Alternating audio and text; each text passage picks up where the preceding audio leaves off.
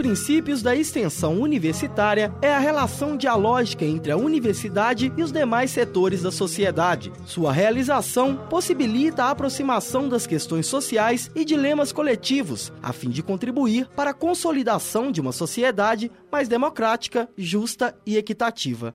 Tendo em vista estas metas e princípios, a décima edição do Seminário de Extensão Universitário da PUC Minas, realizada entre os dias 17 e 18 de setembro, na unidade Coração Eucarístico, tem o objetivo de proporcionar a seus participantes diversas possibilidades de vivência e debates sobre extensão universitária de forma crítica e participativa. O professor Dr. Luiz Síveres ministrou a conferência de abertura Construção de Saberes e Experiências da Extensão Universitária, cujo título é também o tema desta edição do seminário. O laboratório de áudio marcou presença no evento que você confere agora. Iniciaremos a conferência de abertura do décimo simpósio de extensão com o tema Construção de Saberes e Experiências da Extensão Universitária.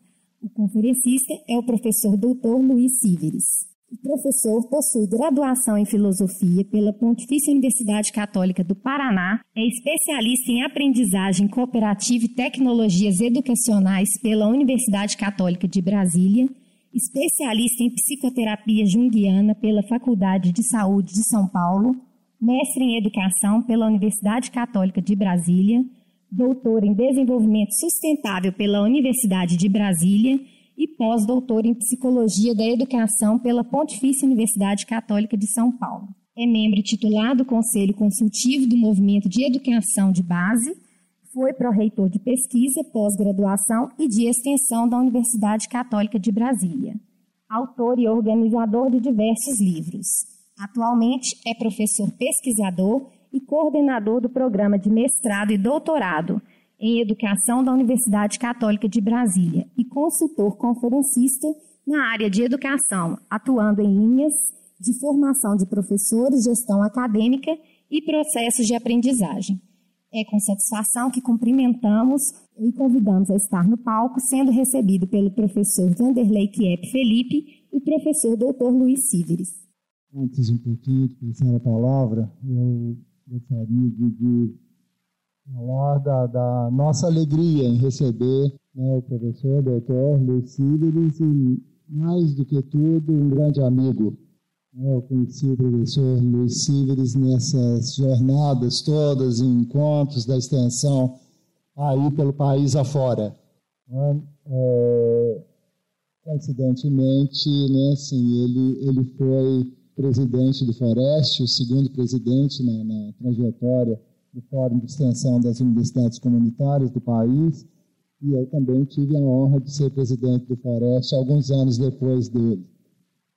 E, então, acabamos nos encontrando muitas vezes, estabelecendo uma grande amizade, né? e, e graças né, a, não só a nossa amizade, mas a grande competência do, do professor Luiz Silves, nós temos a honra e o prazer de contar com ele hoje para nos ajudar a pensar sobre a, a temática desse seminário. É, eu vou descer, vou assistir junto com vocês, porque o, o Luiz ele sempre prepara muito cuidadosamente uma, uma apresentação visual para que a gente possa acompanhá-lo melhor e compreender as suas ideias. Então, vou deixá-lo aqui no palco para poder falar à vontade o tempo que precisar. Muito obrigado. Bom dia. Estou aqui por um gesto de gratidão, tantos amigos que eu tenho, Vanderlei, você, Sozinha, Rica, agora as coordenadoras desse evento. Estou aqui também pela admiração que eu tenho para com a PUC Minas. É sempre um referencial para nós da Universidade Católica de Brasília. E estou aqui para fugir de um outro compromisso que eu tinha hoje. Eu devia estar nesta hora numa mesa com o ex-ministro Mangabeira Ong, discutindo pátria educadora com ele. Então, com certeza, eu fiz a melhor opção. Né?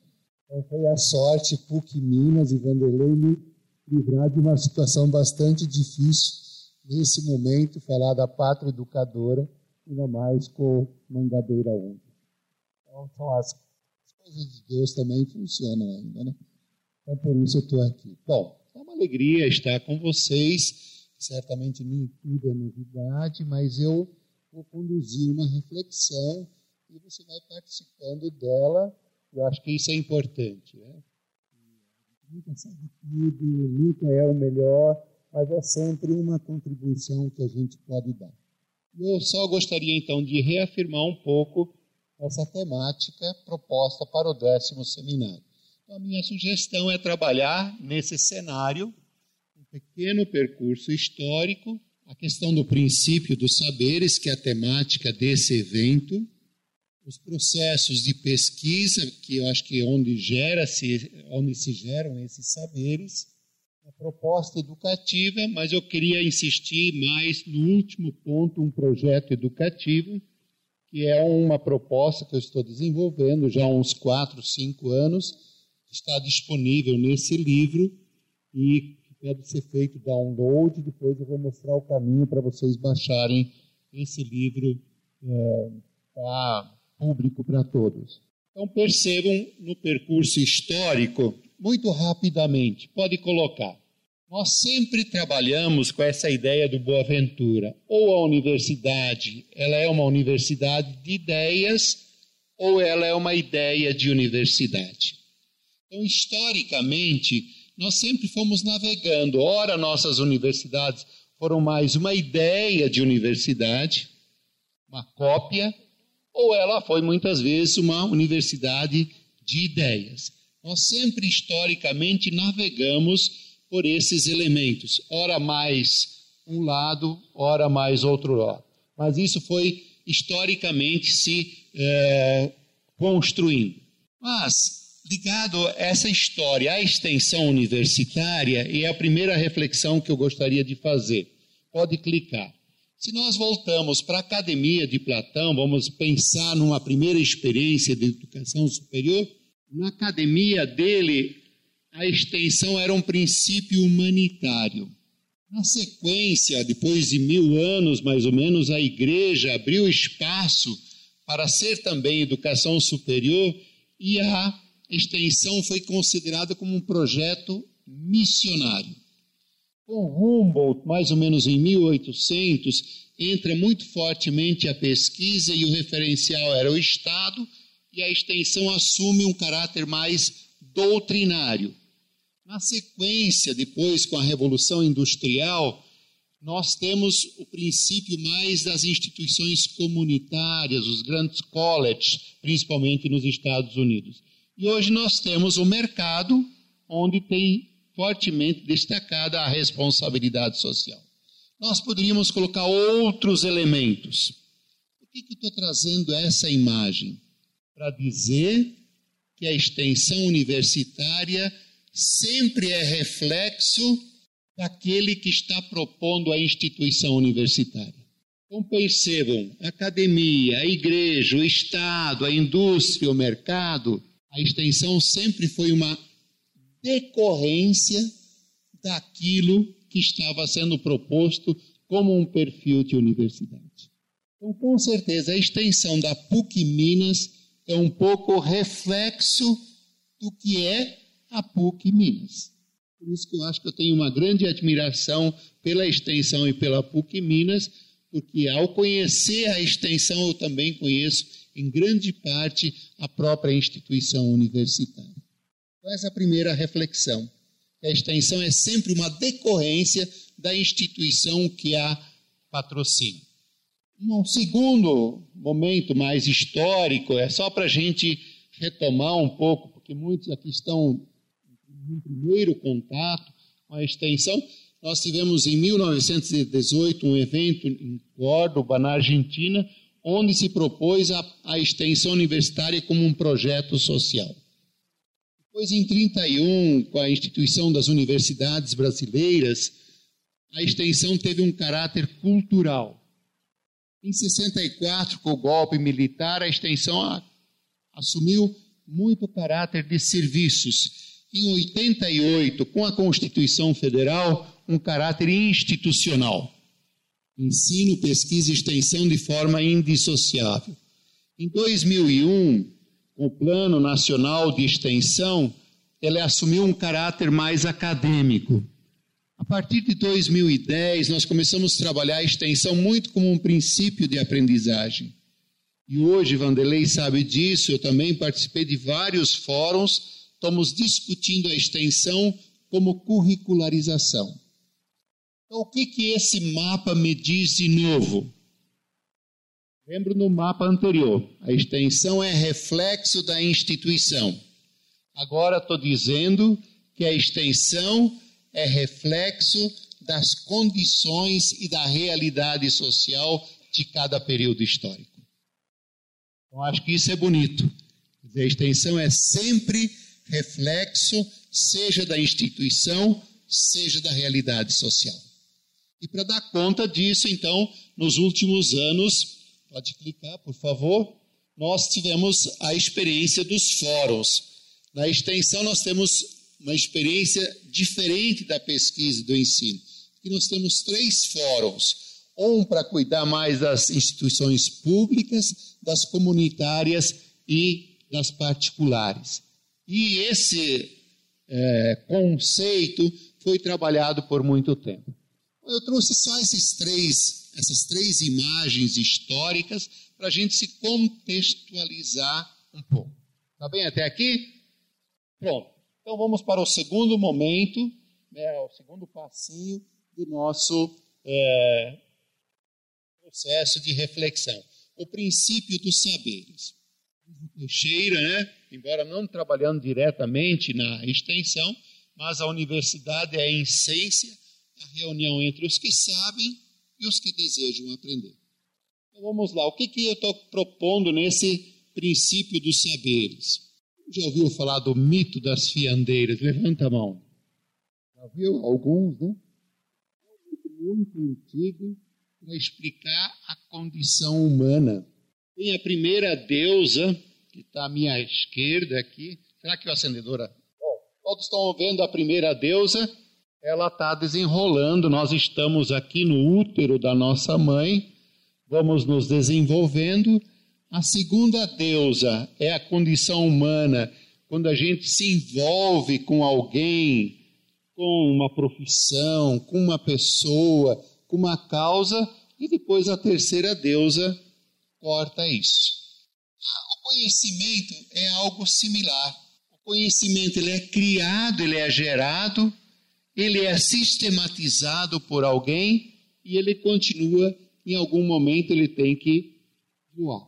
Então muitos dizem, não, a primeira deusa é o nascimento, né, a gente nasce, a segunda deusa, onde a gente se envolve ou se enrola com alguém, que é o casamento, né, e se desenrola também do mesmo jeito, e o terceiro seria a morte.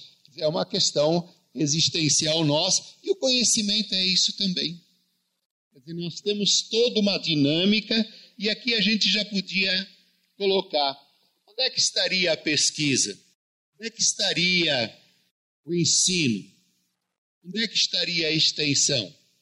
Percebam que o fio condutor é o conhecimento, o conhecimento precisa ser gerado, aí geralmente na pesquisa, ele é sistematizado, geralmente no ensino, ele é disponibilizado, geralmente pela extensão. Então, esse é um primeiro princípio do saber. Os saberes, eles têm características diferentes, mas eles vão seguindo um fio condutor. Está bem até aí? Segunda reflexão. Aí eu peguei o exemplo de um colega meu, Adriano Vieira, ele escreveu esse livro, Eixos Significantes, Ensaios para um Currículo da Esperança na Escola Contemporânea. Só vou trazer um exemplo que ele traz nesse livro.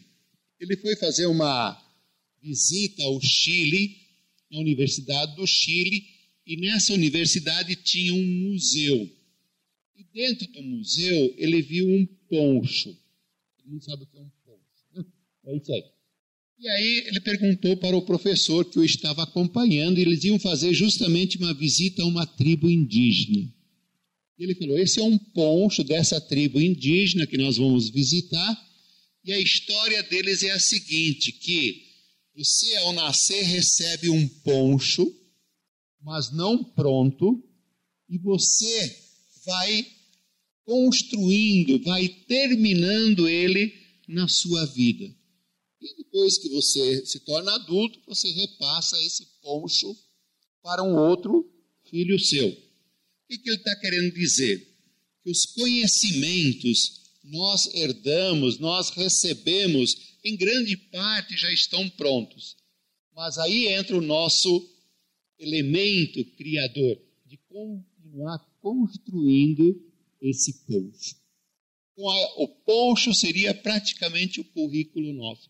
Nós temos muitos saberes já construídos, já sistematizados, já pesquisados, mas se a gente não colocar um pouco de lã, nossa, nesse poncho, a gente fica só com os conhecimentos, os saberes que já foram sistematizados na história. Então, acho que isso é importante. A partir do mito das fiandeiras e desse poncho, é que eu tentei construir uma plataforma para a gente entender a importância dos saberes é, na universidade. O que, que nós normalmente fazemos? Uma relação entre docente e discente, entre saberes e experiências. Isso é o cotidiano nosso. Isso é normal. Eu estou propondo uma outra configuração. Tirar essa relação direta e colocar nela no centro hoje, porque estamos tratando da extensão no centro. Só que quando eu articulo a extensão do docente com os saberes, aí eu construo a teoria. E a teoria está pautada na produção de conhecimentos e de aprendizagem. Quando eu faço uma outra relação da extensão entre discente que faz a experiência no cotidiano eu vou para a prática. Essa prática, seja ela na comunidade, mas muito uma prática de transcender fronteiras, que é o mito das fiandeiras. Então, estão percebendo que a extensão começa a articular teoria e prática na relação docente e saberes, experiência e discentes. Mas não para aí. Aí, se eu faço uma relação da extensão com o docente e a sua prática, aí eu vou constituindo a universidade que, junto com o ensino e a pesquisa, criam essa relação. Não só com o docente e a experiência, mas principalmente ali que se caracteriza a universidade. E quando eu faço a relação dos saberes com o discente, que é o estudante, a extensão me joga para a sociedade seja pela minha prof... exercício profissional ou pelo meu exercício da cidadania. Então eu começo a fazer não relações diretas, mas redes. E aí você pode clicar a forma da gente estar construindo uma rede é, de conexões.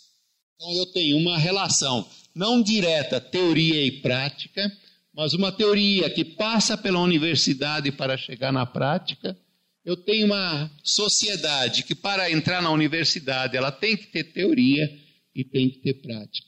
Então, acho que é uma nova compreensão dos saberes, não mais diretamente, eu sou professor, passo um saber ao estudante, mas há toda uma vinculação direta entre universidade, sociedade, teoria e prática uma proposta que eu estou trazendo, né? Interessante, né? É só para sonhar um pouco, né? Se dá certo, eu não sei, né? Mas é uma iniciativa. Gostaram disso? Foi legal, né? Pô, já ganhei o dia, né? Então, acho que é uma nova forma, por isso que as duas uh, imagens anteriores foram fundamentais. O mito das fiandeiras né, que vai criando de fato uma articulação, e a questão do poncho, que nem tudo está pronto, nem tudo está terminado, mas há toda uma relação. Então, esse foi o segundo ponto da minha reflexão, esse princípio dos saberes. Até aqui tudo bem? Joia. Então vamos para frente. Vamos para o terceiro ponto, o processo de pesquisa. Bom, eu fui é, da extensão universitária, estou há 20 anos na Universidade Católica, esses 20, 15 dedicados à extensão, seja como coordenador, pró-reitor e assim por diante, mas já fazem 5, 6 anos que eu estou na pós-graduação, mas eu levei o meu interesse de estudo para a pós-graduação. E lá eu desenvolvi um projeto de pesquisa. E aí o Botomé nos ajuda a entender né, que a extensão universitária, antes de ser extensão, é universidade. Né? Então vamos lá. O que eu fiz então na pesquisa? Eu criei um projeto de pesquisa com esse objetivo. Vamos ler junto o objetivo? Aí a gente internaliza. Vamos lá. Investigar aprendizagem de estudantes que participam da extensão, num processo indissociável à pesquisa e ao ensino. Então, eu trabalhei por muito tempo Vanderlei sabe disso, na construção de políticas de extensão, de programas, mas eu cheguei num certo momento em que eu comecei a olhar para o estudante. E eu tinha a intuição de que o estudante que participa de projetos de extensão, da mesma forma como participa de projetos de pesquisa ou de projetos eh, da graduação, a formação dele é diferente. Eu tinha como hipótese isso. Aí eu comecei a questionar um orientando meu do mestrado, e aí nós elaboramos a seguinte, o seguinte roteiro de pesquisa. Quais foram os motivos que te levaram para a extensão? Há muitos para ganhar uma bolsa, outros porque não tinha o que fazer em casa, então vai complementar a hora. Mas eu queria saber Quais foram as aprendizagens mais importantes que você construiu no projeto de extensão? Quais as aprendizagens do projeto que poderiam ajudar na aprendizagem do seu curso? Participação no projeto de extensão motivou para buscar outras abordagens, outras aprendizagens? Como o projeto de extensão contribuiu para o exercício da sua cidadania? E como ele contribui para o exercício da sua profissão? provoquei um orientando meu a fazer essa pesquisa. E fizemos então uma primeira pesquisa lá na nossa universidade mesmo, e aí ficou a dissertação de mestrado dele nessa linha, né? a contribuição da extensão na formação do estudante universitário. Então nós fizemos uma pesquisa e fomos afirmando que estudantes que participam nesse olhar de projetos de extensão se tornam, em primeiro lugar, pessoas muito mais comprometidas, pessoas muito mais interessadas pelas, pelo seu curso, pessoas depois muito mais comprometidas na sociedade, na comunidade que está. Ele fomos afirmando isso. Como a gente só tinha um olhar de uma instituição, um passo seguinte, ampliamos aí a pesquisa para as três universidades católicas do Centro-Oeste. Católica de Brasília, PUC Goiás e Católica de Campo Grande. E fomos fazendo com estudantes a mesma pesquisa, aí saiu esse livro. E ainda não satisfeito com isso, fizemos com 18 instituições do Brasil, e aí saiu esse livro. E aí eu Vanderlei escreveu Pós-Fácil e a PUC Minas participou dessa pesquisa, que está aqui relacionada. E a gente vai afirmando o quanto a extensão universitária vai ajudando no processo formativo do estudante. O outro, desculpa, as cores são próximas, né? Então, é isso aí, né? A aprendizagem, né? a extensão universitária como um princípio de aprendizagem. Está bem até aqui o terceiro ponto? Acompanhando? Está difícil? Legal, né? Vamos para frente. Estamos construindo o nosso cenário, né? Vamos lá. Uma proposta educativa, então, agora, né? Vimos um pouco a história da extensão, depois como é que os saberes se dão, um saber específico por meio da extensão e uma proposta educativa. E Paulo Freire nos ajuda, né? Que a extensão é sempre educativa. Bom, a educação sempre navega não por uma dicotomia, mas muito por paradoxos. E ora a gente reverencia o deus Apolo, ora o deus Dionísio. Isso humanamente é assim. Ora nós nos detemos mais ao Logos, que é o deus Apolo, ora nós reverenciamos mais o Patos, que é a paixão, que é o deus Dionísio, o deus do vinho e do prazer e assim por diante. Ora somos mais racionais, ora mais emocionais. Ora queremos atender mais a sociedade, ora queremos atender mais o mercado. E assim trabalhamos também nesse, nesse paradoxo. Em que momento a gente constrói saberes e quando a gente só coloca conhecimentos? Onde é que aí o Heidegger nos ajuda a dizer Bom, os conhecimentos, ora são calculantes, ora meditantes. Como é que a gente trabalha esses paradoxos? E o Vanderlei já fez menção, ora somos bastante disciplinares, ora inter e transdisciplinares. Já fomos é, dedicados fortemente à didática, hoje trabalhamos fortemente com metodologias, metodologias ativas e assim por diante. Como é que a gente trabalha esse paradoxo? Ora nos preocupamos mais com a formação, ora com a informação. E assim vai. Qualidade, quantidade. Pode ir clicando. A universidade, pela extensão, é mais acadêmica, é mais assistencial, ela tem mais projetos, ou tem mais eventos, ela está em sala de aula, ou tem outros espaços. A extensão é uma estratégia que ajuda a cidadania ou não. Ela é um elemento interno, externo. Ela é uma atividade autônoma ou é indissociável. Bom, se olharmos assim, é um muro de lamentações. O que, que a gente faz diante de um muro de lamentações? Bate a cabeça, né? É isso. Mas tem saídas. Se a gente olhar um pouco para os filósofos clássicos, principalmente Sócrates, Platão, Aristóteles, eles dizem: bom, a gente não ficar batendo a cabeça e fazendo um calo na testa, a gente tem que criar uma sinergia entre esses elementos, ou uma harmonia. Se a gente dá um salto qualitativo, pega os filósofos da suspeita, principalmente Marx e aqui especialmente Nietzsche, eles dizem, não, esses elementos eles têm que se contrapor. Percebo que na filosofia clássica havia uma harmonização os filósofos da suspeita, uma contraposição. E agora filósofos mais modernos, aí principalmente é, Guattari, Deleuze, não, nós temos que ter um, uma linha de fuga. Não basta ter harmonia, não basta contradição, nós temos que ter uma linha de fuga. Ou o Castoriadis diz, não, você precisa olhar para isso, mas achar uma brecha por onde a gente olha.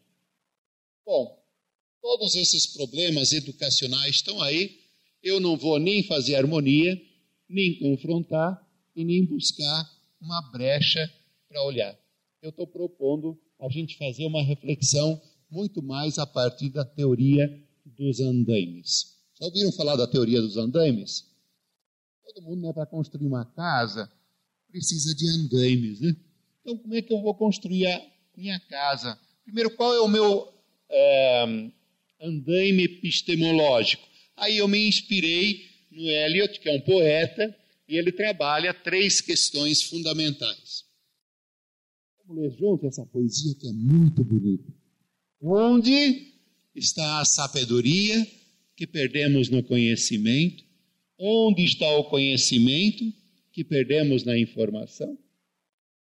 É o primeiro andaime para o meu projeto educativo é trabalhar a informação, o conhecimento e a sabedoria. Quanto mais integrado melhor é o processo de aprendizagem. Hoje nós sabemos que carregamos muita força na informação, alguma coisa no conhecimento e raramente na sabedoria. Por quê? Porque a gente historicamente desenvolveu a politecnia, a politeia e a paideia.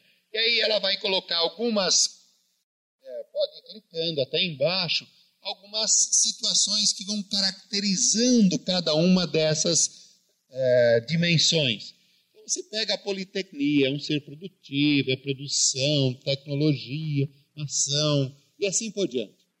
A politeia é mais o ser social.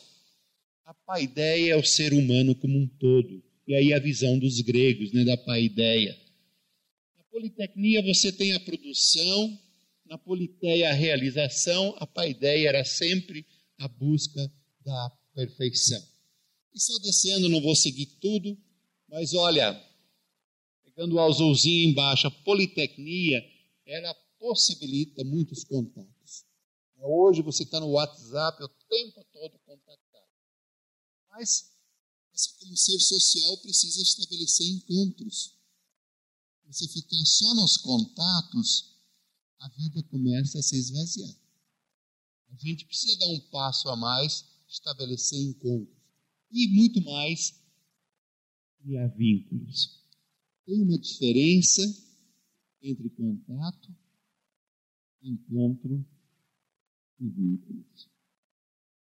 Hoje a educação gasta muita energia nos contatos, algumas energia nos encontros e muitas vezes rara ou raramente nos vínculos. Então percebam como a gente precisa trabalhar um pouco mais essa dimensão. Então, epistemologicamente, o meu andaime está dizendo que eu preciso considerar as três dimensões e fazer um esforço para que eu possa cada vez mais desenvolver a dimensão da paideia para eu chegar nos saberes que é a proposta desse evento. Tá bem? Vamos para frente. Vamos colocar um outro andaime agora. Um andaime antropológico. Tudo isso tem a ver com a última proposta minha. Pode ir. Será que o Gadamer está certo? Meio categórica, não é? Tem razão de afirmar isso? Então vamos ver o próximo slide, para a gente realmente nós, professores, fazemos muito discurso, alguma discussão e pouco diálogo. Qual que é a diferença? Vamos lá, põe também algumas características. O discurso é mecânico, a discussão é dinâmica, o diálogo é transcendente. O discurso é informativo, a discussão é formativa e o diálogo é reflexivo. E assim vai. O discurso é diretivo, a discussão é persuasiva, o diálogo é interativo. O discurso sempre aprofunda a tradição, a discussão traz um argumento e o diálogo faz uma proposição. Quem se especializou no discurso foram os sofistas, quem se especializou na discussão foram os políticos e quem se especializou no, no diálogo foram os filósofos. Aí nós, professores, podemos, podemos nos avaliar. Eu sou mais sofista, sou um político, ou sou um filósofo. E aí a gente pergunta de novo para o Gadamé: a gente está se capacitando para o diálogo ou continuamos fazendo discursos? Eu agora estou falando discurso. Estou né? sendo bem sofista. Mas eu espero que vocês também estejam conversando com vocês, com as suas ideias, com seus teóricos, né? Mas isso não é nenhum mal, mas só para perceber o quanto a gente precisa, nessa dimensão antropológica, avançar mais para a questão do diálogo. Terceiro andaime meu, pode ir para frente, por favor, é a teoria da dobradiça. Marx já trabalhou isso, outros teóricos também. Pode ir. Qual que é o importante da dobradiça? São as duas é, asinhas, mas o mais importante é o ferrolhinho. É o que dá conexão. Bom, aí nós na academia temos tantas formas de conexão. Você pode ir clicando. Não vou trabalhar muito isso, porque isso já está no cotidiano nosso. Pode ir clicando. O que eu queria valorizar muito é o ferrolinho. Em primeiro lugar, a gente precisa ter um ideal. A educação, se a gente não tem ideal, as coisas parecem que não vão. Se a gente gastar toda a nossa energia na simples profissionalização, a gente empobrece um pouco o exercício da docência. Tem que ter uma ideia. Quem trabalha com educação precisa ter ideias. Tem que ter um ideário. Então, tem que ter um ideal, tem que ter uma ideia e tem que ter um ideário. Quer dizer, uma coisa, uma programação. Esse é o ferrolinho da educação. Então, esse é o meu quarto andaime para construir a minha casa. Vamos lá. O último, axiológico, pode ir para frente, isso aqui já está bem incorporado. Vamos lá. É desejo de todo homem e mulher viver feliz. Mas quando se trata de ver claramente o que torna a vida feliz, ele está teio em busca da luz. Qual é a luzinha que a gente vai acendendo aí? Bom, aí eu só tentei fazer uma organização das ideias, né? Pode ir clicando, em primeiro lugar, tentando juntar os quatro pilares da educação propostos por, é, pela Unesco, mas junto, no quadro seguinte, é que a Constituição reza: pleno desenvolvimento do educando, exercício da cidadania e qualificação para o trabalho. Isso, segundo Severino, tem uma prática simbolizadora, uma prática social e uma prática profissional. Isso reverte a nossa dimensão antropológica, epistemológica e pedagógica. E trouxe isso para dizer quanto mais a educação trabalhar com o ser, com o saber e com o agir, tanto melhor é o processo educativo. E com base nestes andaimes é que eu construí essa casinha, que eu vou mostrar agora. Tudo bem até aqui? Ou estão cansados? Agora é o mais importante, hein? a sobremesa. Vocês se imaginaram agora aquela sobremesa de hoje à tarde? Gostosa, apetitosa, saborosa. Então vamos lá. Vamos lá. Qual que é o meu projeto? Pode ir para frente, que isso aí. Então qual que é a minha proposta pedagógica? Aqui só para fazer uma homenagem ao atual ministro, né? A gente não sabe até quando ele fica, né? As relações exteriores da universidade dizem respeito, na verdade, à sua intimidade. No slide inicial eu falava que a extensão é muito reflexo da própria instituição. Então vamos lá. Em primeiro lugar, eu sou uma pessoa que trabalho muito com uma imagem, com símbolos. Vocês conhecem esse símbolo? É a primeira letrinha do alfabeto grego, o alfa. E aí eu fiquei com essa imagem por muito tempo e construí toda a minha teoria em cima desta imagem. Por quê? Porque essa imagem tem um elemento de circularidade. A educação só acontece na circularidade. Quando ela é piramidal hierárquica, aí são informações. Mas a educação é sempre uma dimensão de circularidade, de diálogo, de encontro e assim por diante. Mas ela não para nisso. Ela precisa da conectividade com outros saberes, outros conhecimentos, e o alfa me proporciona isso as conexões. E ele tem a dimensão da universalidade. Ser humano é sempre um ser aberto. Nunca está fechado, nunca está aberto. Qual que é a diferença se eu colocasse parecido a isso o círculo do o símbolo do infinito? É diferente. O alfa tem a circularidade, tem a conexão e tem a abertura.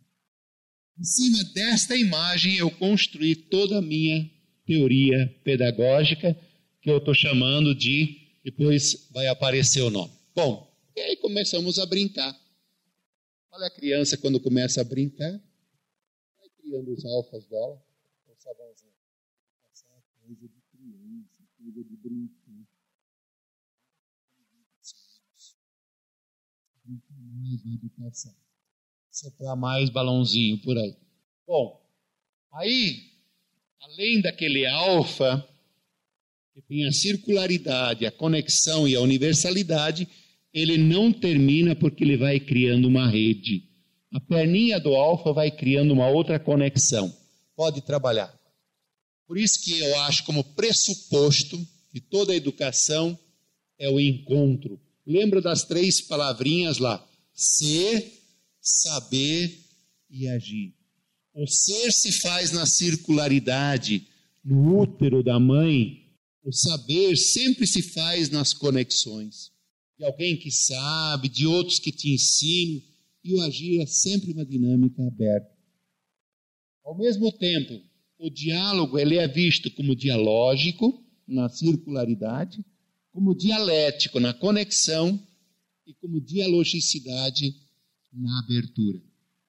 E aí que eu crio então a pedagogia da presença, da proximidade e da partida. A presença é sempre na circularidade, a proximidade é sempre na conexão e a partida é sempre na universalidade. Lembram do mito das fiandeiras, que é um mito existencial. Isso aqui também é existencial. Eu me torno presente no mundo, eu me aproximo de pessoas e projetos, mas eu também parto para outros horizontes, outras experiências, outras utopias. Então, esse é o pano de fundo. E a gente continua brincando com o alfa. Dá para ver o alfa? Cara, cai tudo. O alfa cai tudo. A primeira letrinha do alfabeto. Vamos lá. Bom, então qual é o pressuposto conceitual? Então, isso que eu fiz no meu pós-doutoramento. Eu exercitei essa pedagogia, eu, Luiz, em sala de aula, por uns cinco anos. E fui percebendo que as coisas tinham uma certa razão de ser. Por quê? As pessoas, os meus alunos, chegavam no final do semestre mais felizes. Chego mais feliz no final do semestre? Todo mundo Bom, os meus alunos chegavam no final do semestre mais felizes. Coisa, né? Diferente. Tinham construído conhecimentos muito mais interessantes que eu me imaginava no início do semestre. E as relações entre, geralmente, o aluno quer matar o professor no final do semestre, entre aspas, né? Não vamos fazer isso como fizeram lá em Brasília, né? Uma relação de respeito, de admiração geralmente a gente terminava com uma festa. Bom, essas eram as intuições que eu tinha. Aí eu comecei a pesquisar, e aí que eu me dediquei um ano, de fato, a construir o referencial teórico dessa minha proposta. Então eu busquei em Martin Buber, pode clicar o Boaventura de Souza Santos e Paulo Freire. Buber me dá toda a fundamentação da circularidade, o Aventura me dá a fundamentação das conexões, da dialética. O Paulo Freire me deu a fundamentação do ser que é aberto. E aí, várias circunstâncias, né? Então, no azul, Buber trabalha a expressão dialógico, o Aventura dialético, Paulo Freire dialogicidade. Todos eles têm uma compreensão de educação, os três educadores, no roxinho lá. Buber acha que muitas vezes a educação é um funil, outras vezes é uma bomba que puxa. O Aventura diz a universidade, como já falei, ela pode ser uma universidade de ideias, uma ideia de universidades, e o Paulo Freire na linha bancária e libertadora.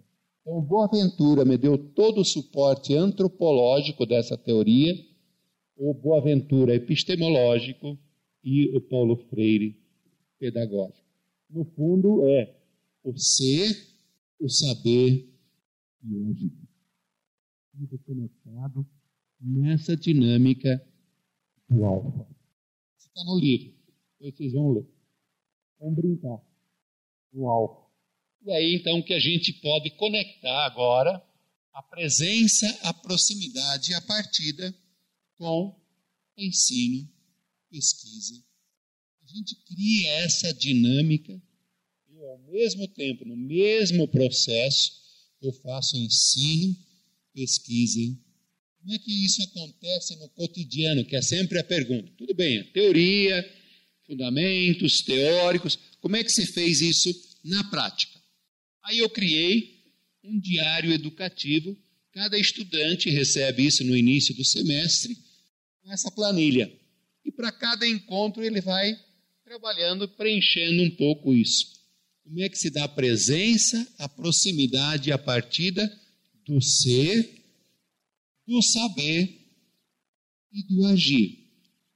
Vou trazer só um exemplo agora. E aqui a novidade é que eu não começo com a presença, eu começo com a partida. Então, no final da primeira aula, partida foi solicitada a seguinte: entrevistar uma professora que marcou sua vida. Que saberes são necessários para uma boa docência? Como esses saberes contribuem para o exercício da cidadania? Olha, o ser, o saber e agir.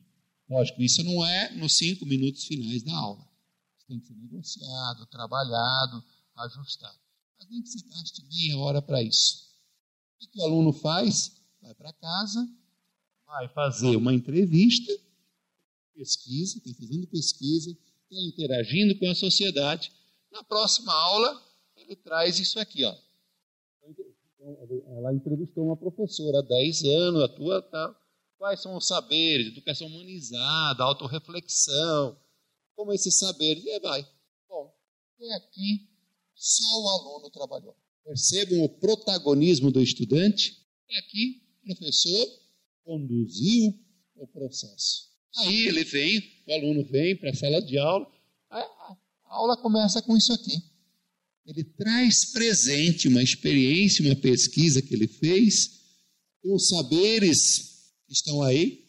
Aí entra o papel do professor, que se aproxima, se torna presente na vida do aluno, se aproxima, e aí vamos nos aproximar de alguns teóricos que trabalharam isso, de alguns pressupostos filosóficos. Então, assim Esse é o papel do professor. E aí ele conduz novamente a partida para a outra aula. Assim vai se concatenando uma coisa. Presença, proximidade, partida, sempre no ser, no saber e no agir. Não vou explorar tudo, porque vocês vão ler o livro depois. Né? Bom, é isso, gente. Vamos continuar brincando. E esse, então, é o livro que tem tudo que depois vou indicar como chegar lá. Pode clicar.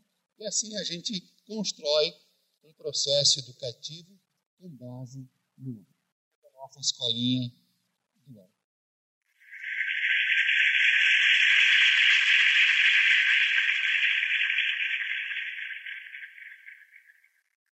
muita coisa para a gente assimilar, né?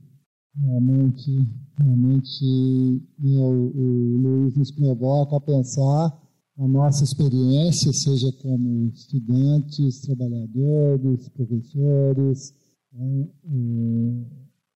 monitores, bolsistas, pesquisadores, é isso? Gente provoca muito para nós pensar. Né? E, e deu um cardápio aí que não é fácil de digerir à primeira vista, não. Né? Então, agora é, está à disposição para perguntas que queiram fazer, comentários que queiram fazer, né, de esclarecimento, etc. Né? A palavra está aberta. Professor, eu gostaria de manifestar o meu encantamento pela pesquisa realizada pelo senhor. Achei assim, fiquei aqui eu gasto mais tempo produzindo todo o conhecimento e divagando aqui né, quando o senhor está apresentando, pensando nas minhas questões enquanto professora, eu sou coordenadora de extensão de direito da, da PUC de Contagem, e hoje eu acho um grande desafio realmente trabalhar com a extensão, porque a extensão exige da gente um tempo e uma dedicação enquanto professor significativa. E eu pensei que toda a sua pesquisa se voltou para o aluno. E eu gostaria de saber qual que é a proposta e a ideia do senhor em fazer uma pesquisa direcionada para quem são os professores que abraçam a extensão. Porque não é qualquer professor que tem esse perfil, que tem esse entusiasmo, essa dedicação, que é, eu, eu acho, igual o senhor falou assim, ah, Paulo Freire falou que a universidade é um, é, como, como diz, a universidade, até anotei aqui na minha agendazinha, é, é uma, uma ideia de universidade ou uma universidade de ideias. A extensão, na minha opinião, é uma universidade de ideias. Porque a quantidade de problemas que nós, professores, coordenadores é, de extensão, encontramos na dinamicidade dessa tarefa, dessa função, é enorme. Todos os dias eu me deparo com vários problemas, meus alunos extensionistas estão aqui. Eles sabem todas as dificuldades que eu passo para a gente, nós passamos para realizar. E muitas das vezes eu nem tenho pergunta para as respostas que eles me fazem. Eu falo, ah, gente, isso aí, olha, ainda não pensei, tenho que ter tempo. Então eu, eu sugiro que, para o engrandecimento dessa pesquisa, da possibilidade de voltarmos, então, para trabalharmos o perfil desse professor, como que esse perfil entrou, em, encaixaria nessa ideia do alfa, né? E também gostaria de colocar que, é, se o senhor concorda de pensar que a, a extensão é essa a universidade de ideias, e, e eu sempre também coloco para os meus alunos que nós todos aqui, enquanto professores, enquanto estudantes, Estamos aqui com algo realmente inacabado, porque a todos os dias essa sociedade é extremamente complexa, e como o senhor falou, aquela questão do WhatsApp hoje, do telefone dentro de sala, que nós estamos vivendo, vivenciando com uma grande profundidade, né? que vem um conjunto de informações para esses alunos, e como que isso se reproduz dentro da universidade. Né? Hoje eu até brinco assim, olha, quando eu vejo os meus alunos no WhatsApp dentro de sala, eu pergunto: eu estou no seu Face? Eu estou no seu WhatsApp? Então, depois que você me acessar, vocês podem ficar conversando comigo por aí. Entendeu? Porque hoje é uma dificuldade muito grande você trabalhar com essa, todas essas tecnologias. Eu gostaria de parabenizar, falar que eu fiquei muito encantada, emocionadíssima. Né? Deixa eu estou doido pegar o livro e me ler a partir de agora. Tá? Mas eu vou dar um tempo, porque eu tenho muito serviço essa semana da extensão, sabe, professor? Tem uma professora que não larga do meu pé, de jeito nenhum, é mil e-mails todos os dias. Então, eu queria muito ver essa possibilidade. E se um dia o senhor fizer uma pesquisa desse tipo, que também chame a PUC para pensar no perfil desse professor. Muito obrigada e parabéns. Obrigado pelas considerações e um, eu gostaria de devolver a proposta, quem sabe a PUC lidera um projeto de pesquisa com professores do Brasil para pesquisar esse perfil do professor que atua na extensão universitária. Eu acho que é um desafio interessante. Né? Quem sabe o Vanderlei abre uma frente de pesquisa. Mas quanto à questão do professor que tem um perfil, o terceiro capítulo desse livro primeiro deles é trabalhar a fundamentação do encontro e do diálogo. Isso é o pressuposto, para mim, de um processo educativo. O primeiro capítulo aprofunda essa dimensão do encontro e do diálogo. O segundo desenvolve, então, essa pedagogia da presença, da proximidade, da partida. E o terceiro capítulo, como é que a gente faz a formação de professores com base nesta pedagogia. Bom, em linhas gerais, isso deveria ser para todo professor, não só para o professor extensionista, que a princípio nós somos professores universitários. Né? Então eu trabalho três elementos. Né? Em primeiro lugar, tem que ter uma formação humana ao ser. Segundo, tem que ter uma capacitação profissional, o saber. Em terceiro lugar, ele tem uma missão educativa, é o agir. Estou dizendo esses três elementos. Ele reflete um pouco a presença, a proximidade partida, ser, saber e agir, e aí a formação humana, capacitação profissional e a missão. Por que estou dizendo isso? Que, de forma geral, nós, professores, estamos desencantados. Há um desencantamento na docência. Então, como é que nós encantamos novamente, primeiramente a nós mesmos, para depois encantar essa juventude? Meu argumento é: a gente só vai encantar na medida em que a gente estiver encantado. E aí a gente precisa trabalhar o ser da gente, o saber e o agir. Isso está tudo no terceiro capítulo que vai ler depois. E olha, depois, para baixar os livros, você entra na, nesse site www.ucb.br, lá tem as barrinhas, as abinhas, vai entrar na pós-graduação e lá vão aparecer as, os 10 programas de pós-graduação em educação. Quem está conectado na internet aqui já pode fazer direto. E aí vai encontrar o mestrado de educação, mestrado de doutorado, e lá nós temos uma aba na esquerda e lá aparece coleção de livros. Lá tem uns 12, 13 livros já nessa coleção e esses dois estão lá para serem baixados. Ok, mais alguma questão, uma pergunta, uma dificuldade? Professor, bom dia. Meu nome é Tainara, sou aluna do curso de Serviço Social. Levanta a mão. Sou aluna do curso de Serviço Social e primeiro eu gostaria de parabenizar, que eu e a Marcela estava aqui anotando, né, tópicos dos slides, a gente está encantada com tudo que o senhor falou e com certeza isso contribui no nosso crescimento como profissional de assistente social, de serviço social. E, igual, eu, por exemplo, sou uma aluna que trabalha, né, e não tenho esse tempo de estar fazendo a extensão. Mas o Senhor instigou em mim a vontade de estar fazendo.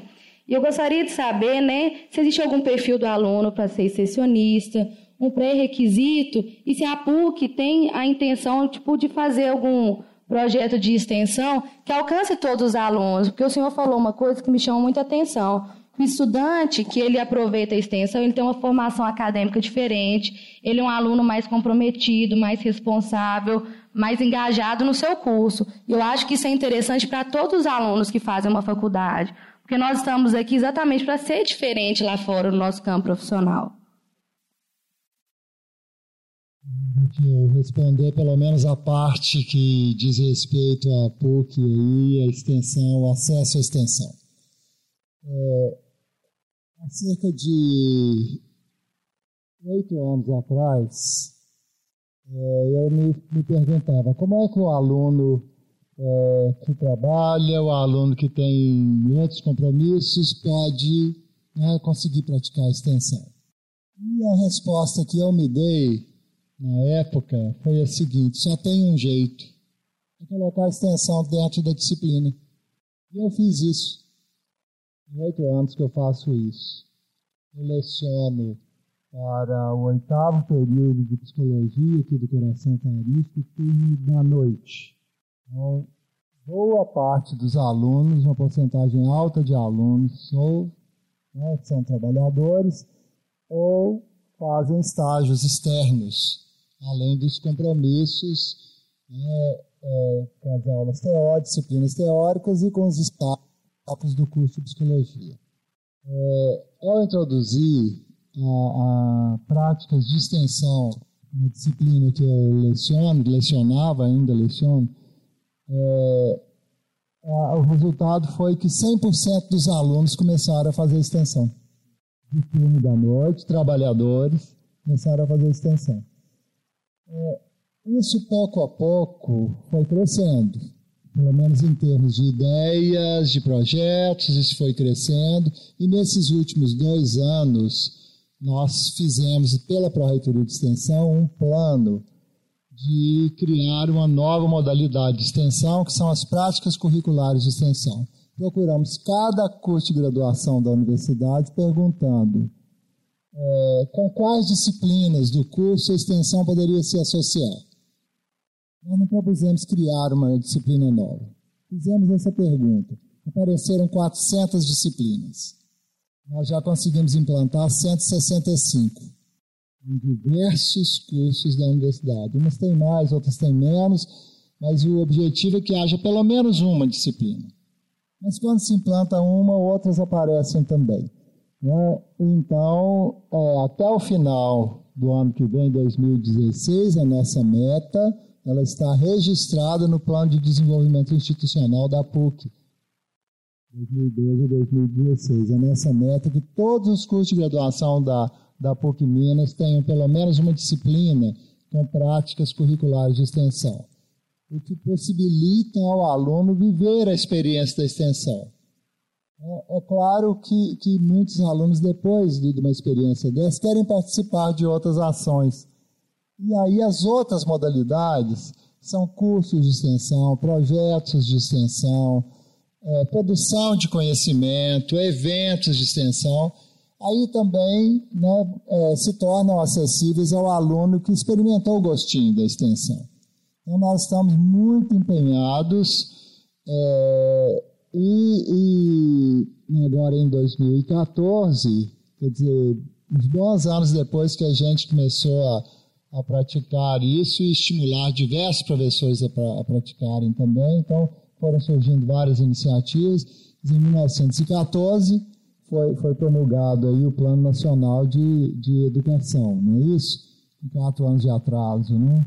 Mas, enfim, né? saiu em 1914, até validade até é, 2014, validade até 2024. Então, o, o, o plano diz que é, estabelece uma meta na seção de ensino superior que é de que todos os cursos de graduação é, das instituições brasileiras dediquem 10% da sua carga horária à extensão, à atividade de extensão. Não, quer dizer, nós estamos longe disso. Na universidade brasileira estamos longe. Né? Mas as iniciativas começam a aparecer para todo lado. Eu participei agora, há dois meses e meio atrás, de, um, um, fórum, o Forgrad. Diferentemente dos nossos fóruns de extensão, que são divididos em três, né? É, o Forgrad é um só, é um fórum para todas as instituições. Então, eu fui convidado a participar de uma mesa para falar dessa experiência. E aí me sentei ao lado de pró-reitores de extensão de universidades públicas, que também estão nessa mesma luta né, nessa mesma batalha para inserir a extensão nos currículos, nos projetos pedagógicos. Né, e eu acredito que por aí comece a aparecer uma luz no fim do túnel. Né? Esse é o esforço que nós estamos fazendo. Um dia, é, eu queria também começar agradecendo o privilégio né, de estar aqui nessa manhã e ouvir toda essa fala, tanta coisa que a gente, tanto sentimento né, que a gente vê que se expressa nessa fala.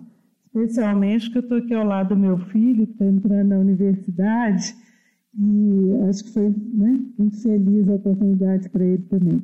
Eu sou coordenadora de extensão também, é, de um curso que, se não a primeira, uma das primeiras disciplinas de extensão, né, professor, da universidade, é, uma das primeiras experiências da universidade nesse sentido, mas a minha pergunta é a seguinte: o curso no qual eu trabalho, Ciências Biológicas, é um curso de formação de professores. É, e eu queria saber se nessa pesquisa, que discente, que curso foi investigado?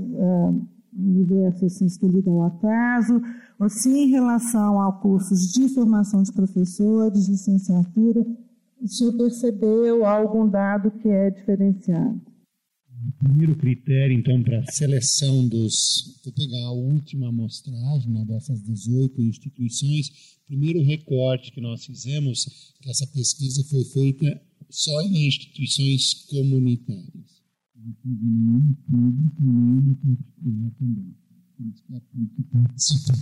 Então, são 18 instituições próximas dessa filosofia, porque por muito tempo se.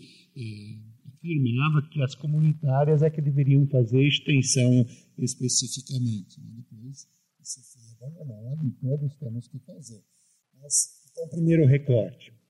Segundo recorte, que fossem estudantes que estivessem atuando em projetos de extensão, para ver como é que eles, é, de fato se motivaram para isso, quais foram as aprendizagens. Nós não, é, lógico, levantamos recursos, mas nós não analisamos não era um critério nosso é, ser de curso A, B ou C, não era. E também não, vamos dizer, de bacharelado ou de licenciatura. Isso poderia ter uma, agora um recorte de profundidade e a gente até perceber esse diferencial. Mas não era esse o nosso objetivo naquele momento. Acho que retoma de novo a proposta para o Vanderlei, né? E para a PUC Minas, né? Continuar essa pesquisa, ampliando com os professores, fazendo leituras de profundidade. Eu acho que a gente tem muito tempo para avançar. Então, vocês percebem que é uma pesquisa muito pequena, muito simples, mas eu comecei a dar um caráter acadêmico à extensão universitária. Professor Luiz, eu sou estudante do curso de fisioterapia, aqui em cima. Meu nome é Michel. Eu, eu fiz algumas anotações em referente àquele muro de lamentações que eu achei muito interessante. é, em buscar a linha de fuga, né? Essa questão de buscar a linha de fuga. É, quando buscamos a linha de fuga, eu acho que, na minha opinião e pela experiência em questão até da graduação, que encontramos com outros muros de, de lamentações, não somente da questão educativa, né?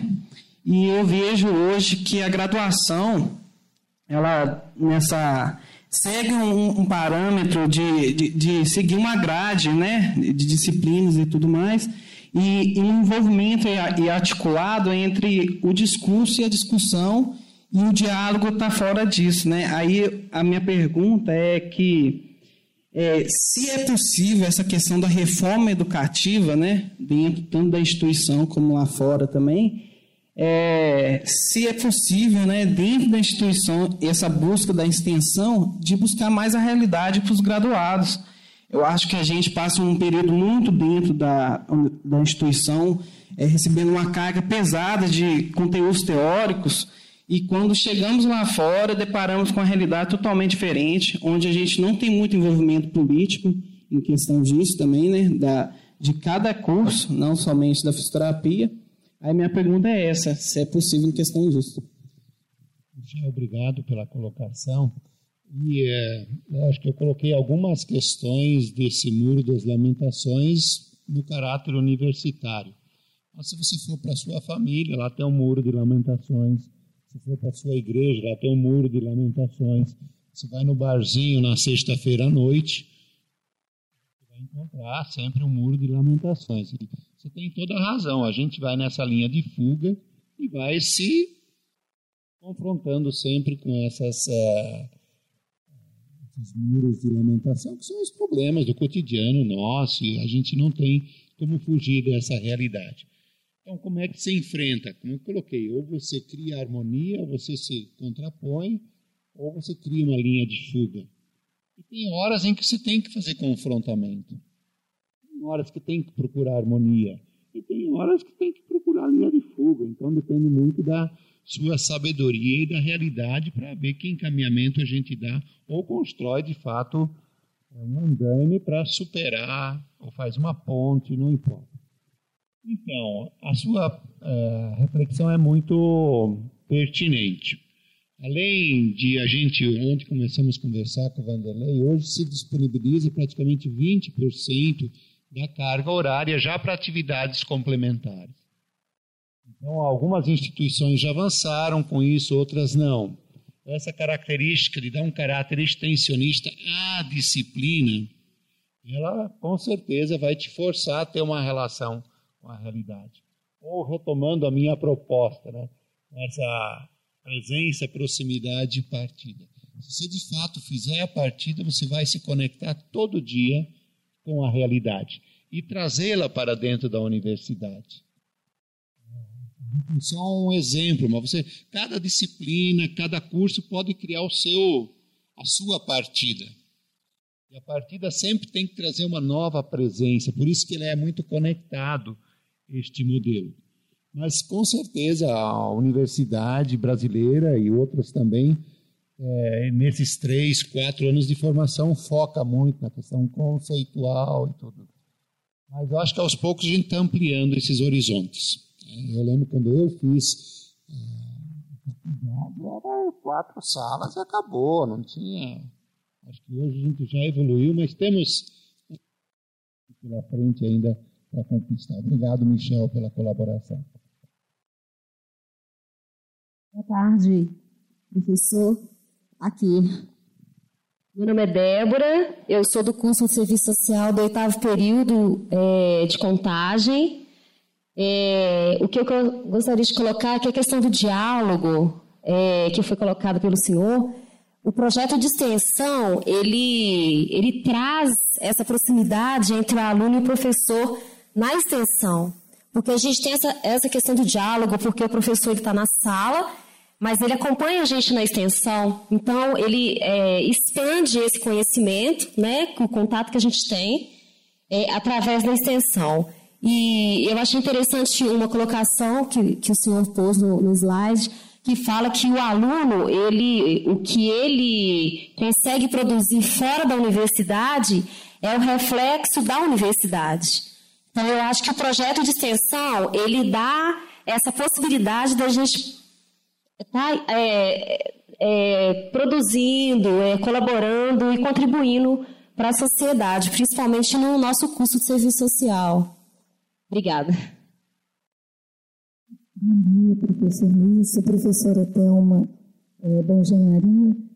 É, seriam muito, muitas questões para serem colocadas, mas uma principal. É, quando se fala na formação de professor, a Virginia levantou isso ali ciências biológicas e em todas as áreas, eu fico lamentando que na engenharia não existe o pressuposto nem a, a exigência de que um professor faça nenhuma, nenhuma disciplina de metodologia pedagógica, de nada. Ele simplesmente tem que ser um bom engenheiro, um bom aluno, um bom pesquisador. Durante a minha vida acadêmica, como engenheiro aqui, eu nunca tinha ouvido falar de extensão. Extensão não passava. Até que um dia, depois da psicologia, por ter feito a psicologia e ter aberto o coração, realmente a extensão passou a ser integrada. Mas a minha pergunta, em termos de extensão, é claro para mim, as diretrizes hoje da PUC Minas são muito claras e muito é, inclusivas da extensão em todas as suas modalidades. Então, não faz extensão na engenharia o professor que não quiser, porque nós temos hoje todas as condições. É, transformar qualquer projeto, qualquer projeto.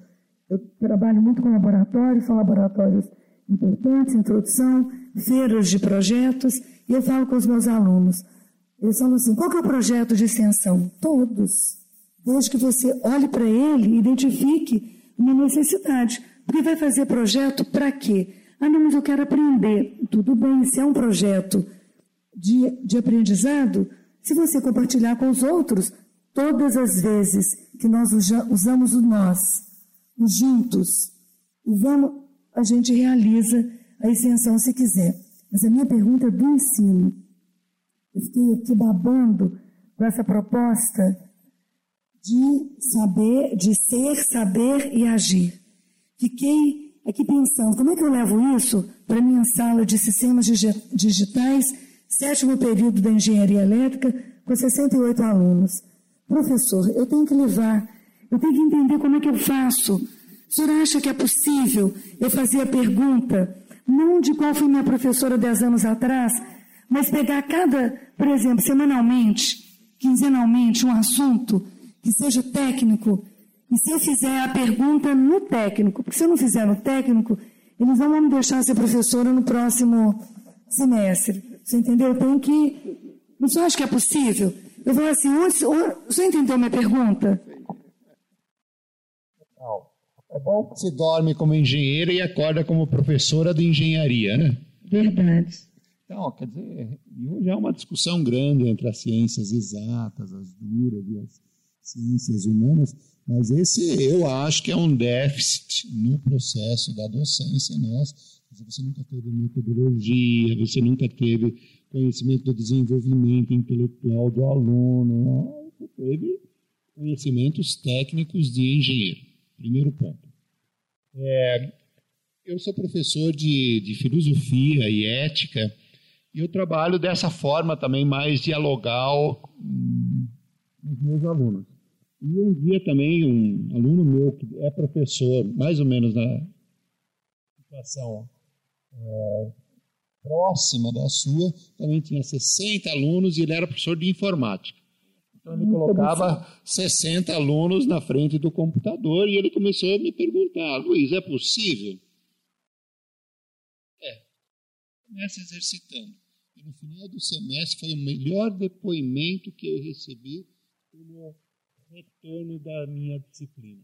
Eu fui exercitando essa nova maneira de ser, de saber e de agir, e eu percebo que mesmo na tecnologia, trabalhando com questões técnicas, é possível integrar esses elementos. Usando essa planilha nas questões técnicas, não é isso? Técnicas. Claro, porque você tem que aprofundar o teu conceito. Então você vai trabalhar, vamos, na próxima aula vamos trabalhar como construir escadas, coisa de engenheiro, né? Então vai conhecer quantos tipos de escada tem, escada rolante, escada de mar. Aí você cria. Dizer, essa proposta dá mais trabalho para o professor. Com certeza. Mas te dá um retorno muito maior no enriquecimento do aluno é muito grande. Você pode colocar essa proposta, você cria outra, não precisa seguir essa lógica, mas que sempre esteja contemplado um pouco você, a pessoa, vai escada. Que sujeitos conseguem subir escada? Bom, sujeitos que têm mais de 80 anos dificilmente vão subir escada. Bom, então, escada é própria para que tipo de sujeito? Então, você traz o sujeito também, né? O ser humano. E aí, eu saber o que saber, o que precisa saber. Assim vai. Então, pode dizer, pode ser feito com qualquer disciplina depende da sua orientação como professor. Você acha que essa planilha pode ser em conjunto ou você defende ela individual? Não, pode ser coletiva, pode ser de grupo, depende do encaminhamento que você dá. Pode ser um grupo de dois, três, quatro, não. E aí eles também trazem coletivamente o retorno, a presença depois. Você começa a aula com o que eles estão trazendo. E aí você traz várias sugestões, a gente se é, impressiona do quanto eles são capazes de trazer presente para a aula. Então, a presença não é mais da presença, a planilha que também, mas ele traz toda uma experiência do seu ser, do seu saber e do seu agir. E se torna de fato presente. Senão, muitas vezes fica em sala de aula, conectado com outras coisas, né? não, se torna presente. Bom, escuta. Meu nome é Fernando, eu sou aluno de psicologia da PUC Betim do segundo período e eu faço extensão desde o meu primeiro período e eu sei que a extensão universitária, por tudo que eu já vi né, e pelas coisas que eu já participei, eh, ela carece muito de ajustes ainda na nossa própria universidade. Mas, a partir dessa, dessa sua é, exposição de, de pesquisa que foi muito interessante e eu me interesso muito também pelo campo educacional, me veio também a reflexão, e eu até é, escrevi ela para que ficasse mais claro se a extensão tem a é, é, é, tipo assim, eu sei que a extensão tem essa capacidade transformadora e ela é sim um campo enriquecedor. Mas é possível que esse dispositivo, ou seja, a extensão, seja adaptada para que houvesse algum tipo de projeto parecido na escola brasileira, tipo no ensino fundamental ou ensino médio, pois se esse pilar universitário tem esse potencial, por que não expandi-lo para desde cedo formar jovens mais ligados à comunidade e ao mundo real? Porque hoje em dia a gente sabe que a nossa educação ela tem que é, tomar rumos diferentes. O nosso jovem ele se perde cada vez mais. eu falo jovem, né? Mas eu posso me falar que eu sou um jovem, né? 21 anos é, é jovem ainda. Então, é, é. E também como participante do movimento escoteiro, que eu sou desde os 15 anos, eu vejo que é, a nossa educação ela precisa de contornos diferentes. E nisso tudo eu vejo até pelas, pelas crianças que estão sobre a minha responsabilidade todos os sábados, que eu sou chefe escoteiro de crianças de 6 a 11 anos. Eu queria fazer essa pergunta: como introduzir, como levar isso para fora também da universidade, para que o nosso país também se torne um lugar melhor com pessoas melhores? É lógico. Se hoje nós estamos na universidade, porque a gente começou um percurso lá na alfabetização infantil, tudo. E todo esse percurso que nós estamos percebendo que rebate na universidade, rebate nos outros segmentos. Isso é, é. E esse é um desafio, a gente pensar um outro modelo de educação. Hoje nós estamos pautados no modelo racional de conteúdo, mas tem algumas experiências surgindo por aí. É, acho que no Ceará tem uma experiência interessante, em Portugal tem uma outra experiência interessante. E eu estou querendo ver se alguém de vocês ganha loteria, a Mega Sena, para eu desenvolver o meu projeto de educação pautado na metáfora do vinho. Isso é uma conversa para uma outra aula. Eu quero construir uma escola que siga todos os processos de produção de vinho outro modelo. Mas aí, que você ganha na Mega Sena, me ajuda a desenvolver esse projeto. Vamos fazer isso, né, Fernando? Vamos. mas outra coisa que é o seu testemunho que é importante, né? Você é o escuteiro e hoje você coordena. Então, eu fiz também, eu acompanhei, orientei uma dissertação de mestrado onde a, a hipótese que o estudante levantava era que estudantes universitários que participam de projetos ou de é, movimentos voluntários, participam de igrejas, de associações, de qualquer elemento que for, no teu caso, escoteiro, eles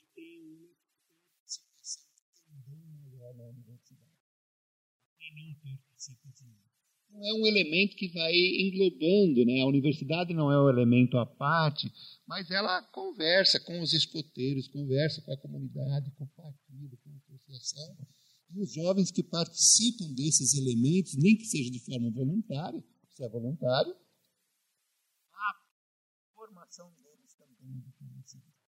Então, continue sendo escoteiro, e com certeza excelente estudante e um bom profissional.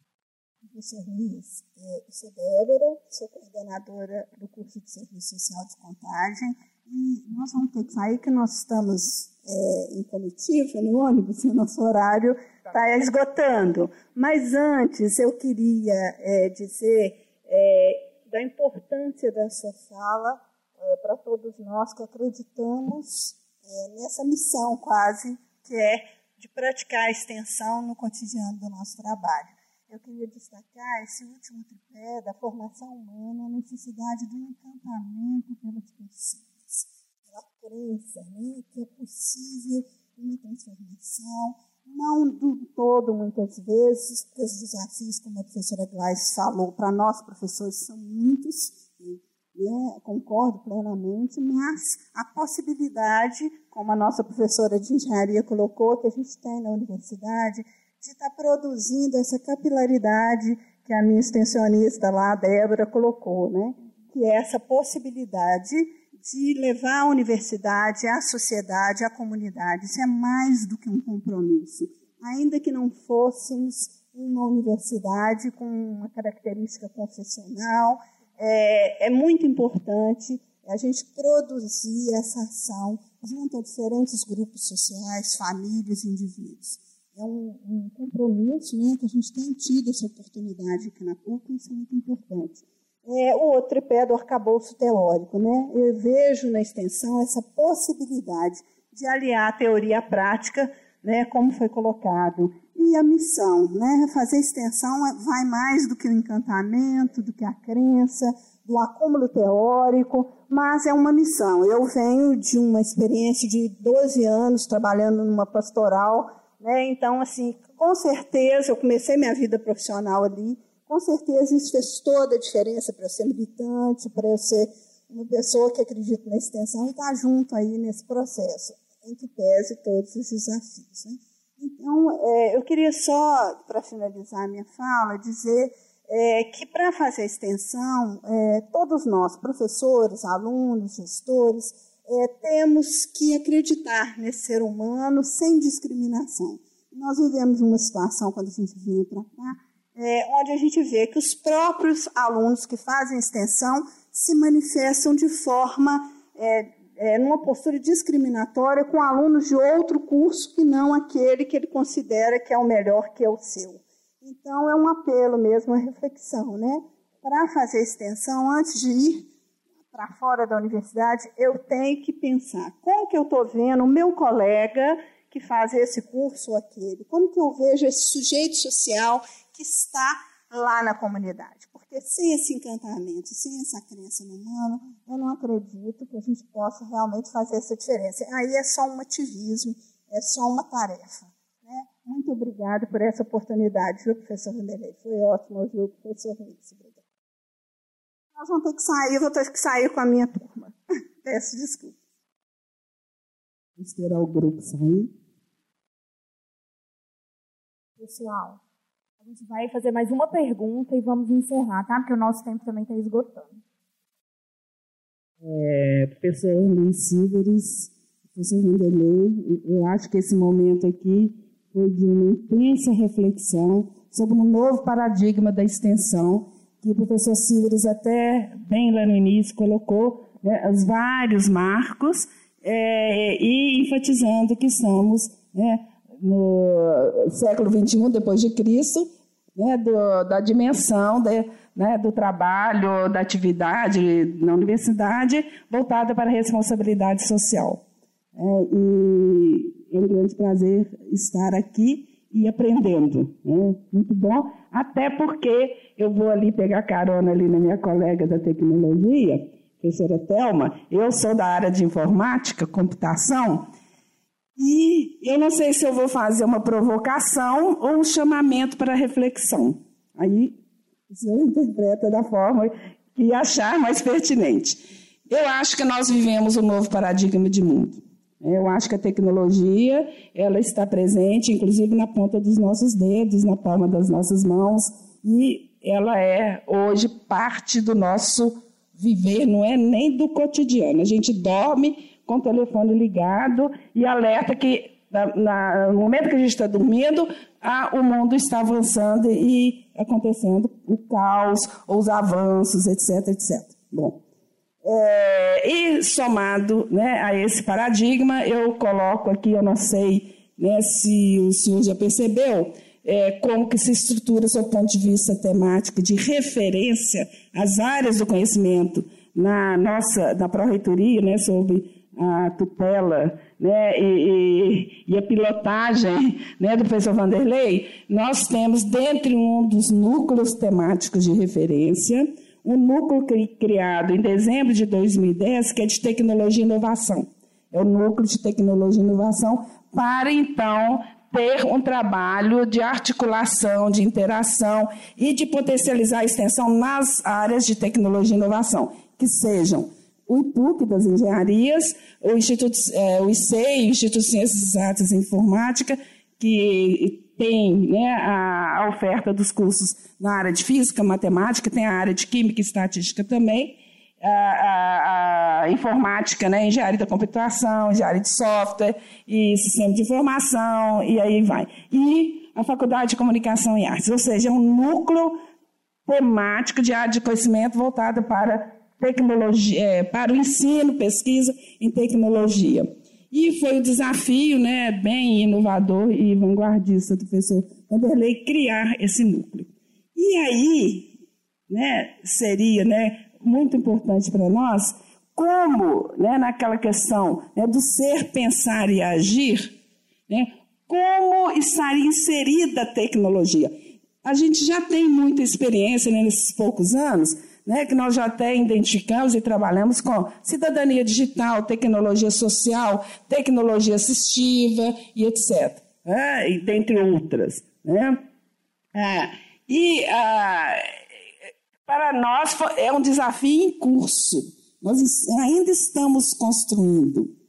E aí, dentro dessa, toda essa reflexão que o senhor nos trouxe, como que a gente poderia né, continuar os nossos, né, os nossos desafios e poder realmente trazer para a universidade aqui uma, um estado de reflexão permanente que a tecnologia ela é a plataforma para as respostas e as soluções às demandas. Então, qual que é, vamos dizer, o processo metodológico, epistemológico, epistemológico não. Né? Eu acho que está muito bem e a gente pode, a gente pode, inclusive, inserir nas nossas reflexões.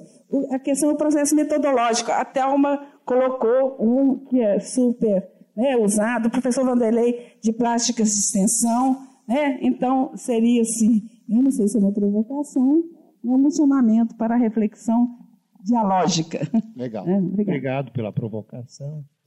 Eu até provoquei também meus estudantes para eles colocar esse alfa, tudo em forma digital, por exemplo, em tecnologia. Criar uma tecnologia para fazer esse percurso. Eu criei no papel, né? É como seria interessante se já temos ter um aplicativo com esse percurso com conexões com a internet, com o WhatsApp, com as redes. Quer dizer, tudo isso tem que evoluir. Então, eu acho que a própria plataforma pode ser toda ela tecnológica. Nos ajudaria muito. Né? Segundo aspecto, é, de forma pontual, quando você é, propõe a partida, ela pode ser feita de várias, pode ser de uma maneira presencial, fisicamente, então, você pode fazer uma pesquisa de campo com as tecnologias que você tem disponíveis. Então, eu acho que a tecnologia faz parte integrante de todo esse percurso. Lógico, epistemologicamente, tem toda uma fundamentação mais humana, filosófica e tudo, mas ela tem que conversar com a tecnologia, não tem jeito. Né? Então, acho que é um desafio, acho que é uma provocação que você está me fazendo, né? De começar a pensar como é que nas tecnologias a gente trabalha essa plataforma, né? E aí eu preciso dos jovens, né? Que vão construir essas plataformas, esses sites, esses aplicativos, seria muito interessante. Mas quanto a essa, aí fechando também minha reflexão, minha contribuição, essa tendência hoje de que a gente é também o, homo informáticos, né? a gente é um homem, ser humano da tecnologia, já teve outros momentos né, com uma forte tecnologia, mas hoje ela é fundamental para nós. Né? Eu acho que a, é, a gente só tem que ter o, cuidado para não é, colocar toda a nossa energia, toda a nossa existência na tecnologia. Ela é sempre uma instrumentalidade. Ela, quando a gente se torna instrumento dela, que a gente começa a se preocupar. Eu recomendo um livro do Gilles Lipovetsky, A Era do Vazio. E ele faz uma reflexão seguinte, que a humanidade, além de estarmos desencantados, nós estamos cada vez mais vazios, existencialmente. E estamos compensando esse vazio existencial com o consumo e principalmente com o consumo de tecnologia. Então a gente precisa ter esse cuidado para a gente não preencher o vazio existencial apenas com o consumo da tecnologia. Tem esse cuidado, que a tecnologia é de fato instrumentalidade para nós, né? para viver melhor, para ter uma vida mais digna. Mas cada vez que a gente se torna escravo da tecnologia, a gente só aprofunda o vazio existencial nosso. E é um fenômeno que está aí no século XXI. Remédios de tarja preta estão dizendo isso. A gente não resolve é, o problema da saúde humana só com tecnologias. É importante, mas tem que ter outros elementos que vão compondo isso. Para fechar mesmo, um exemplo da disciplina de ética no curso de medicina. E no primeiro encontro fiz um levantamento com eles, quais são as grandes perguntas que os jovens hoje estão se fazendo. Há 100 anos atrás as perguntas eram outras, há mil anos atrás as perguntas eram outras. Mas para esses jovens de hoje, século XX, quais são as grandes perguntas que a gente está se fazendo? E aí foram levantadas diversas questões.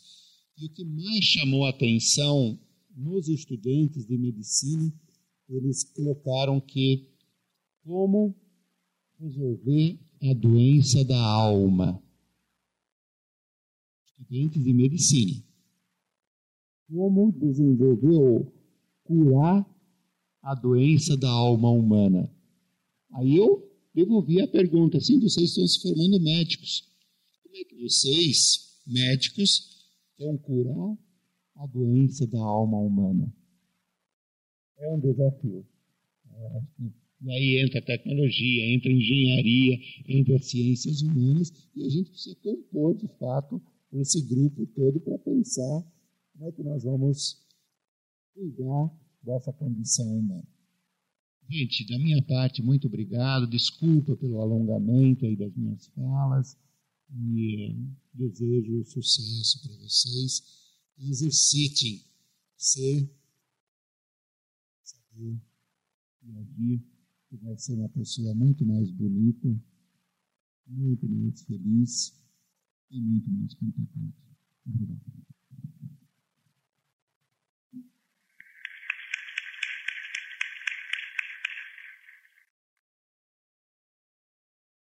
Para encerrar, então, só dois ou três minutos e a gente encerra essa primeira sessão. Foi uma belíssima sessão né? É, em primeiro lugar, um, um, especial agradecimento ao professor e amigo Luiz que sempre, né, em suas publicações, em, em, suas palestras e conferências, sempre nos coloca a pensar muito, nos põe a pensar, nos põe em movimento.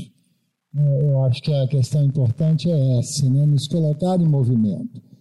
E, e acho que certamente assim nós vamos sair daqui pensando em várias coisas.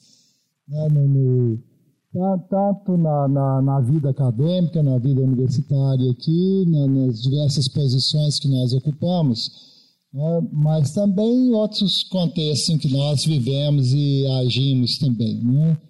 Então, cada vez que eu ouço o falar, eu saio pensando um monte de coisas e, e começo sempre a pensar, como eu comecei hoje de novo, é, o que mais que eu posso fazer como professor? É, é, o que mais que eu posso inovar? O que mais que eu posso fazer para que as minhas aulas se tornem cada vez mais dialógicas e menos discursivas? Né? É, eu quero fazer um, aproveitar e fazer um breve comentário aqui. Né, assim, acho que foi o Fernando, da, da aluno de psicologia, né, que, que levantou essa questão. É, o que é ser professor hoje, nos dias de hoje, especialmente professor da educação básica na escola pública? Há três anos, um dos nossos núcleos da, da extensão, que é o ICA, né, sempre dedicado à infância, à adolescência, começou um projeto novo chamado Projeto Licenciaturas, trabalhando com, a, com as diversas licenciaturas da universidade. E, e, assim, e o projeto começou escutando professores e estudantes. Assim, quais são as dificuldades de hoje? Né? É, o que, que leva ao desencantamento? Né? É, por que, que cada vez menos pessoas querem fazer vestibular para as licenciaturas? A nossa universidade é uma das poucas, posso afirmar isso, do Brasil que faz questão de manter as licenciaturas. Tem 10 licenciaturas. Das poucas que fazem questão. É assim, financeiramente não é compensador.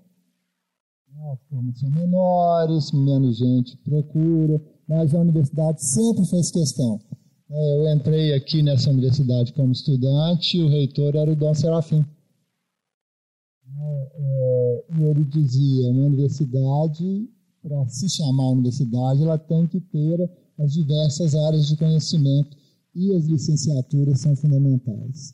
Me lembro dele falando isso né, há um bom tempo atrás, e essa filosofia continua. Mas nós temos, usando as palavras do Sirius, que reencantar nossos alunos e professores. Então o ICA começou a perguntar aos professores e estudantes. Um primeiro produto foi esse vídeo aqui, feito com depoimentos de estudantes de licenciaturas. Sabe como é que se chama o vídeo? Vocês não estão podendo ler daí, não conseguindo ler. Eu quero ser professor. O nome desse vídeo aqui, né, com, com, pegando depoimentos de vários alunos. Depois, né, que começou há três anos atrás, foi de um trabalho com esses estudantes, né, assim, e, e, ou seja, um reencantamento, né? Pouca gente diz isso hoje no Brasil, né? Eu quero ser professor, né? Nós é que somos muito insistentes, né? Mas né, muito apaixonados por isso, né? Eu, eu posso falar isso, eu estou aqui como professor nessa universidade há 44 anos. E continuo gostando de ser professor. Eu espero que eu não esteja muito BH para os meus alunos ainda poderem aproveitar, né? Mas eu acho que não. Acho que ainda, ainda tem muita coisa a aprender, muita coisa a contribuir também. Né? Então, enquanto eu tiver um pouco de lucidez né, e desejo de, de aprender, eu vou continuando aí. Né? É, é, eu, eu queria finalizar é, agradecendo muito o Silveres e, e, passando as mãos dele é, o vídeo e essas produções, que são produções nossas. Né? Uma, essa aqui é uma produção do, do, né, do, do, do Forest.